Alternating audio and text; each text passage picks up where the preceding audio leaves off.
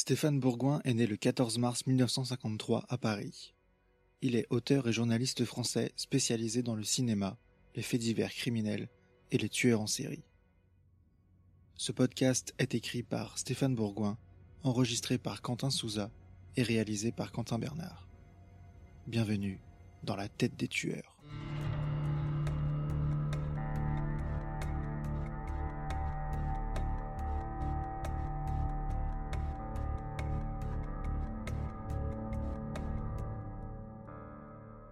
Attention, certains termes de cet épisode pourraient heurter la sensibilité des plus jeunes. Vers la fin, je devenais de plus en plus malade, assoiffé de sang et pourtant ce flot de sang m'emmerde. Ce n'est pas quelque chose que j'ai envie de voir. Par contre, ce que je désire ardemment, c'est assister à la mort et savourer le triomphe que j'y associe, mon propre triomphe sur la mort des autres. C'est comme une drogue qui me pousse à, en vouloir toujours plus. Je veux triompher de ma victime, vaincre la mort. Elles sont mortes et moi, je suis vivant. C'est une victoire personnelle. Ainsi s'exprime Edmund Emil Kemper, géant de 2 mètres 6, 160 kg et au quotient intellectuel de 145, rendu célèbre par la série TV Mindhunter. Interné à l'âge de 15 ans pour le meurtre de ses grands-parents, il est libéré à 21 ans sur décision favorable des psychiatres et confié à la garde de sa mère, qui est pourtant à l'origine de toute sa série criminelle. En l'espace de deux ans, il tue, décapite et mutile six jeunes étudiantes ainsi que sa mère et la meilleure amie de celle-ci il viole parfois les cadavres. Surnommé l'ogre de Santa Cruz, Kemper est toujours incarcéré dans la prison de Vacaville, en Californie, depuis 1974. Lorsque vous vous retrouvez en face d'Ed Kemper, vous le qualifiez tout de suite de bonhomme impressionnant. Il a 43 ans au moment où je le rencontre la première fois pour un entretien filmé en novembre 1991. Condamné à huit reprises pour meurtre au premier degré, Kemper purge sa peine à Vacaville, non loin de San Francisco, la prison la plus peuplée du monde occidental, avec près de 4000 détenus. J'avoue avoir une certaine angoisse à l'idée de questionner ce serial killer, car interroger Kemper n'est pas une tâche aisée. Quelques jours auparavant, John Douglas, patron du département d'analyse criminelle du FBI, m'a relaté l'anecdote suivante.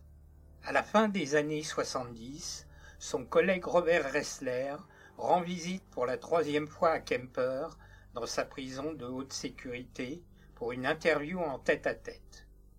Au bout de quatre heures, Ressler appuie sur la sonnette pour appeler le gardien.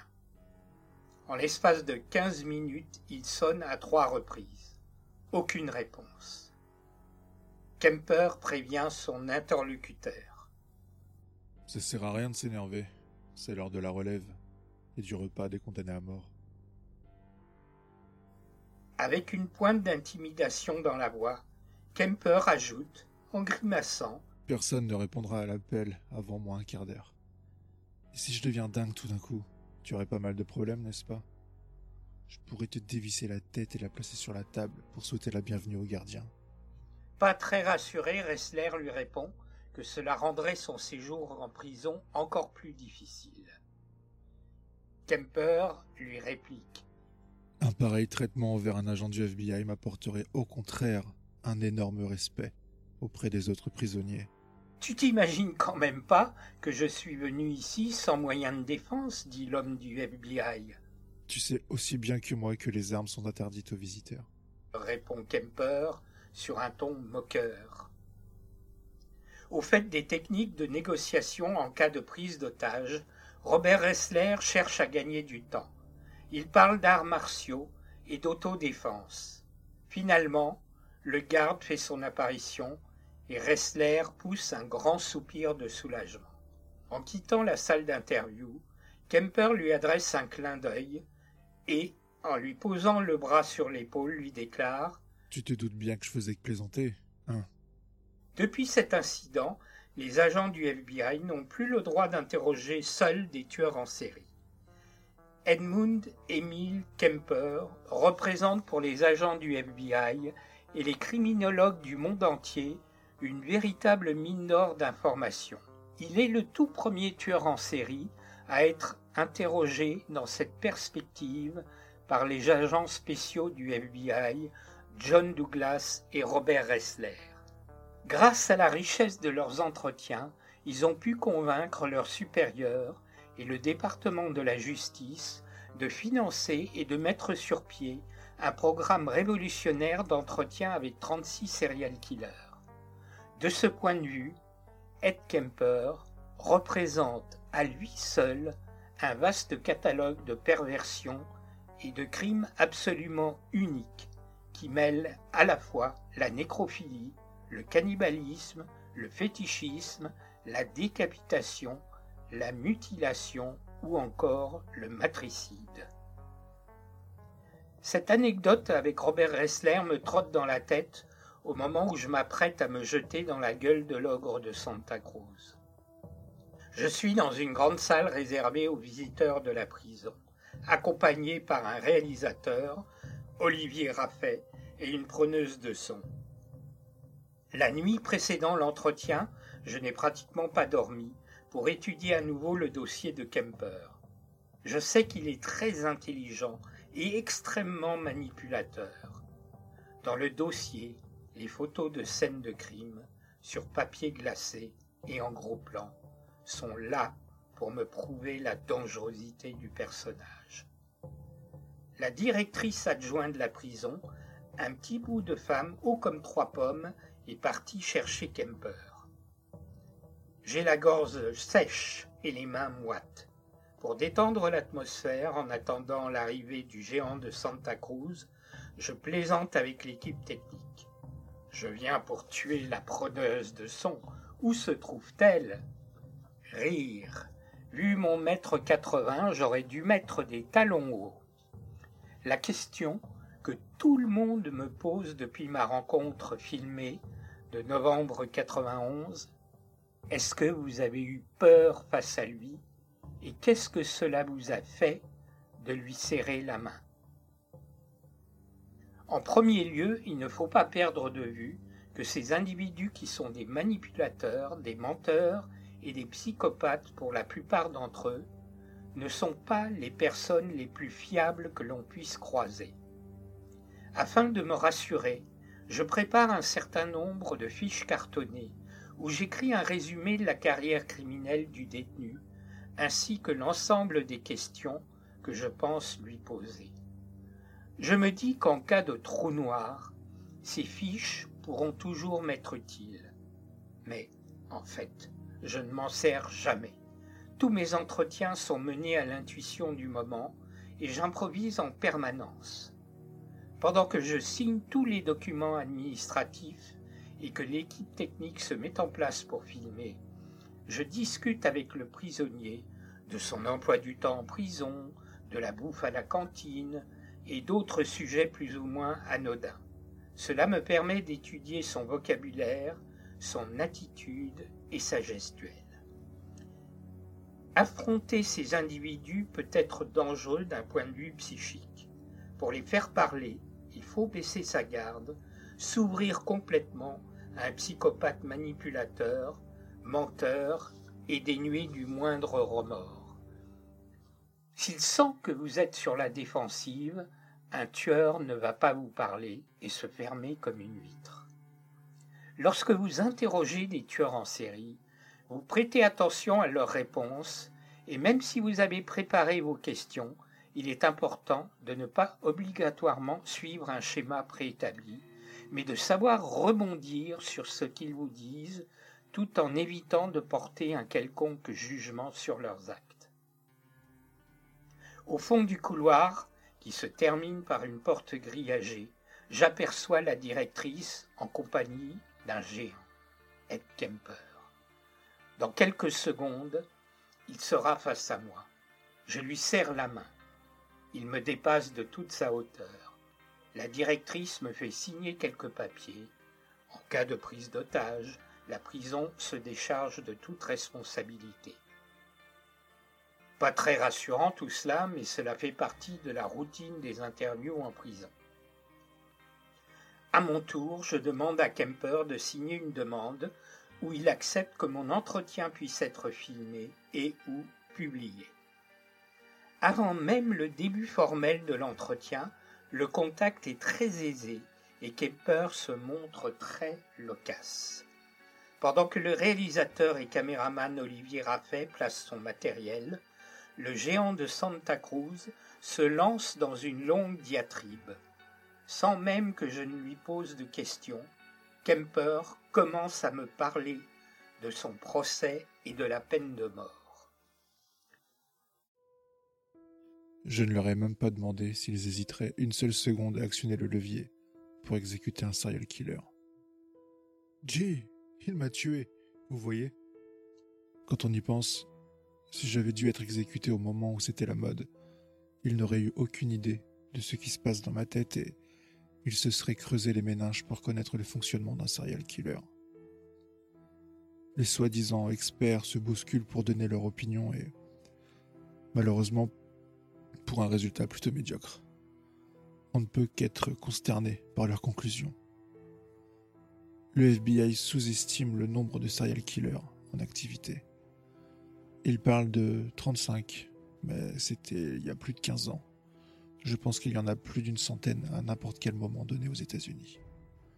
C'est une estimation que j'aurais faite il y a 10 ans. Mon expérience personnelle, la fréquentation de ce genre de type, depuis que j'ai été arrêté, m'a fait constater à quel point il est facile de faire ce que j'ai fait et d'y succomber. Je n'avais pas prévu d'agir ainsi, mais je ne peux pas croire non plus que je suis une exception. Beaucoup de gens peuvent tomber dans les stéréotypes de ce que de ce que peut être un tueur en série. La société devrait se montrer moins coincée et admettre que certains geôliers, comme ceux du centre Tucker, Tucker Farm, dans l'Arkansas, qui en avaient marre de certains détenus, se sont mis à les éliminer pour les enterrer dans les champs. Ils sont eux aussi des serial killers. Un mobile différent, certes, mais on peut ranger de nombreuses activités sous cette appellation. Il y a un siècle au Far West, un propriétaire ouvrait une pension d'où les voyageurs ne sortaient plus jamais. Des familles entières et des individus disparaissaient. Il pouvait se passer des années avant qu'on ne découvre les corps. Quand je lui demande comment se sont déroulées les quelques rares interviews qu'il a pu donner depuis son incarcération, soit avec des psychologues ou des journalistes, Ed Kemper me répond. Ce qu'affirment ces professionnels me blesse dans mon ego. Ils m'ont à peine rencontré quelques heures et ils se permettent de déclarer telle ou telle chose. Eux ne sont pas là pour me suivre au quotidien toutes ces années, comme ceux qui me suivent en prison. Ces psychologues et psychiatres sont, sont là huit heures par jour. Je suis leur patient et, si je disjoncte, ils peuvent dire adieu à leur boulot. N'importe quel professionnel du dehors va vous déclarer que s'il explore mon cerveau à la recherche du passé et de mes émotions, il va y découvrir un potentiel de violence. Ils vont faire craquer le vernis de civilisation, briser mes protections pour faire apparaître pas mal de choses. Quand je sors de ces séances de thérapie pour retrouver mon environnement, cette prison, un monde de violence et d'agressivité, c'est comme le contenu distillé de ce que l'on peut découvrir dans certains quartiers chauds. Ici en prison, c'est le terminus pour tous ces criminels. C'est là qu'ils atterrissent. Et moi, je quitte cette séance de thérapie où le psy a épluché les différentes couches de mon esprit et de mon âme pour essayer de découvrir ce qui me motive ou de recoller les morceaux afin que je devienne pour la première fois un être humain à part entière. Et je quitte cette salle pour retrouver un univers qui n'est pas très propice à une bonne santé mentale. Je suis tout à fait conscient de cette situation, mais le psy a déjà des idées bien arrêtées à cause de ce qu'on lui a enseigné et des livres qu'il a pu lire. Les événements de mon existence semblent sauter des pages d'un livre, quelques chapitres comme écrits à l'avance. Ils ne veulent pas aller plus loin car mon type de criminalité correspond à leurs yeux à ce qu'ils ont pu lire. Ils restent en bordure du livre, se parent de leurs attributs, de leur peinture faciale, pour effectuer leur petit cérémonial de sorcier. Et cela, je l'accepte pas. Lorsqu'ils brandissent leur croix pour déclarer que je suis le mal incarné et que je vais les rouler pour mieux pouvoir piller, violer et tuer à loisir. Alors quoi? Je suis sur le fil du rasoir de l'humanité. Peu importe. Après tout, puisqu'on m'a déjà mis à l'écart de la société. Pendant les heures où je rencontre Kemper, la seule fois où je le sens ému ou quelque peu gêné, c'est quand je l'interroge sur l'assassinat de sa mère. D'ailleurs, à chaque fois qu'il se montre trop bavard, ou que je souhaite reprendre le dessus pendant l'entretien, il me suffit de parler de ce crime, ce qui a pour effet de le déstabiliser. J'ai trouvé le point faible de Kemper. Il est tellement bavard que je suis parfois obligé de l'interrompre pour le recadrer en posant une question, ce qui lui déplaît beaucoup. Ainsi, lorsqu'il me parle de la nuit où il a tué sa mère et qu'il l'a quittée, vexée, quelques heures plus tôt, parce qu'elle lui déclare qu'elle veut lire tranquillement et ne pas avoir à discuter sans fin. À cinq heures du matin, il remonte dans sa chambre pour l'assassiner à coups de marteau et lui trancher la gorge avant de la décapiter et de violer son cadavre. Il pose ensuite sa tête coupée sur un manteau de cheminée et s'en sert de cible pour un jeu de fléchettes. Je m'autorise à le couper, si je puis dire, mais vous êtes quand même allé la voir avec un marteau à la main. Du coup, Kemper se penche de toute sa taille par-dessus les trois tables qui nous séparent, au point que nos visages se touchent presque, et il me regarde droit dans les yeux, avant de me répondre.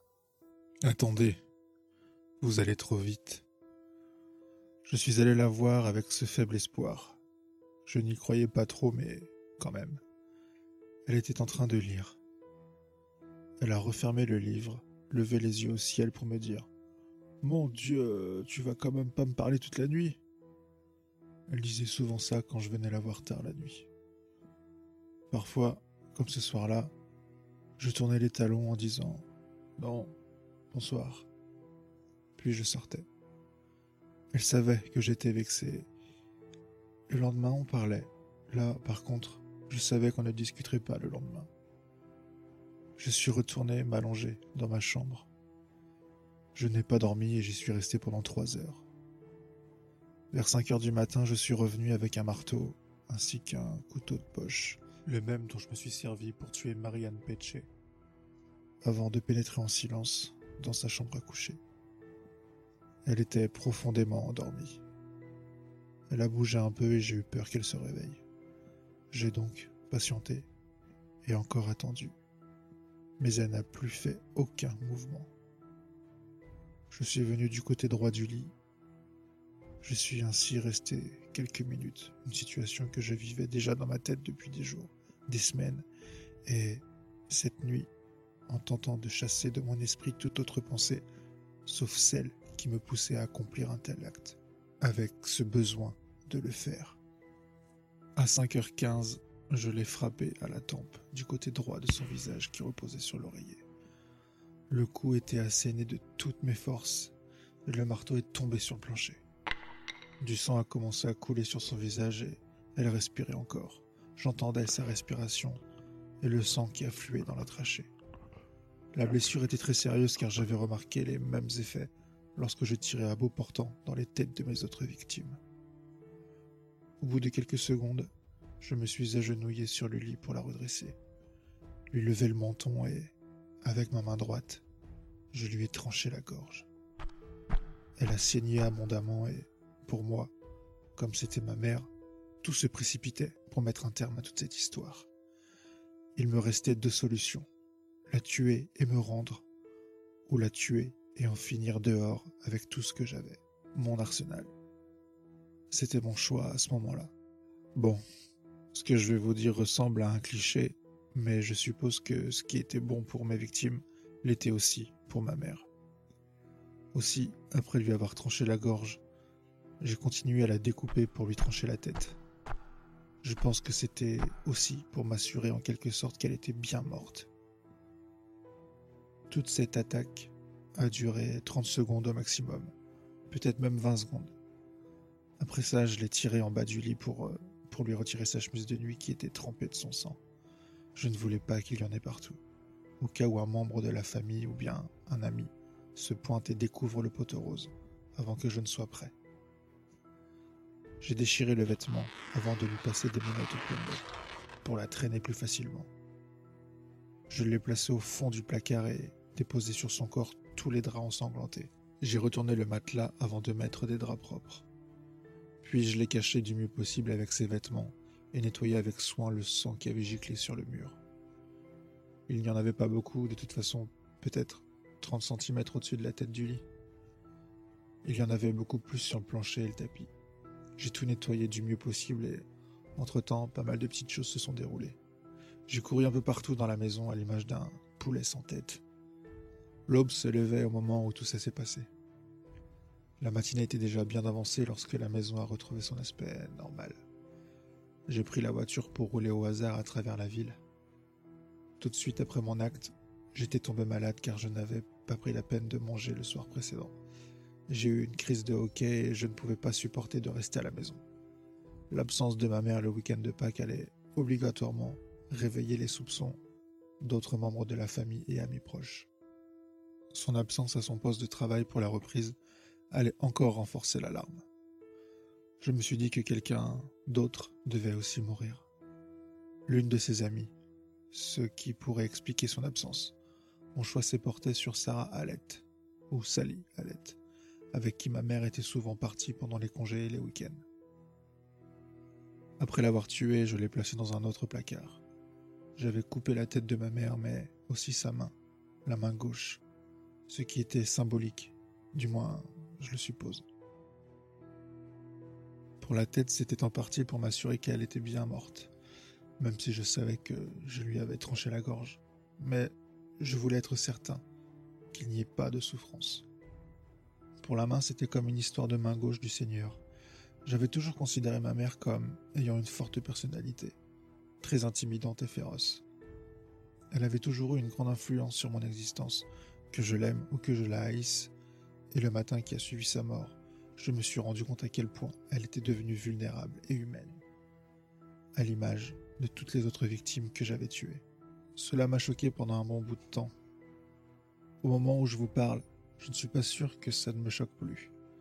Je me suis senti soulagé après son décès. C'était pour une bonne part toute cette culpabilité que j'avais accumulée et la peur qu'elle apprenne ce qui était arrivé et les conséquences que cela occasionnerait pour elle. J'étais content que cela ait été rapide.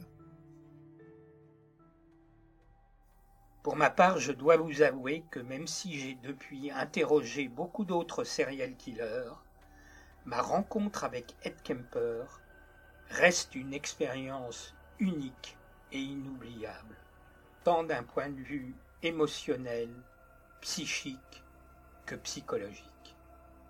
Personne ne peut sortir intact d'une telle confrontation.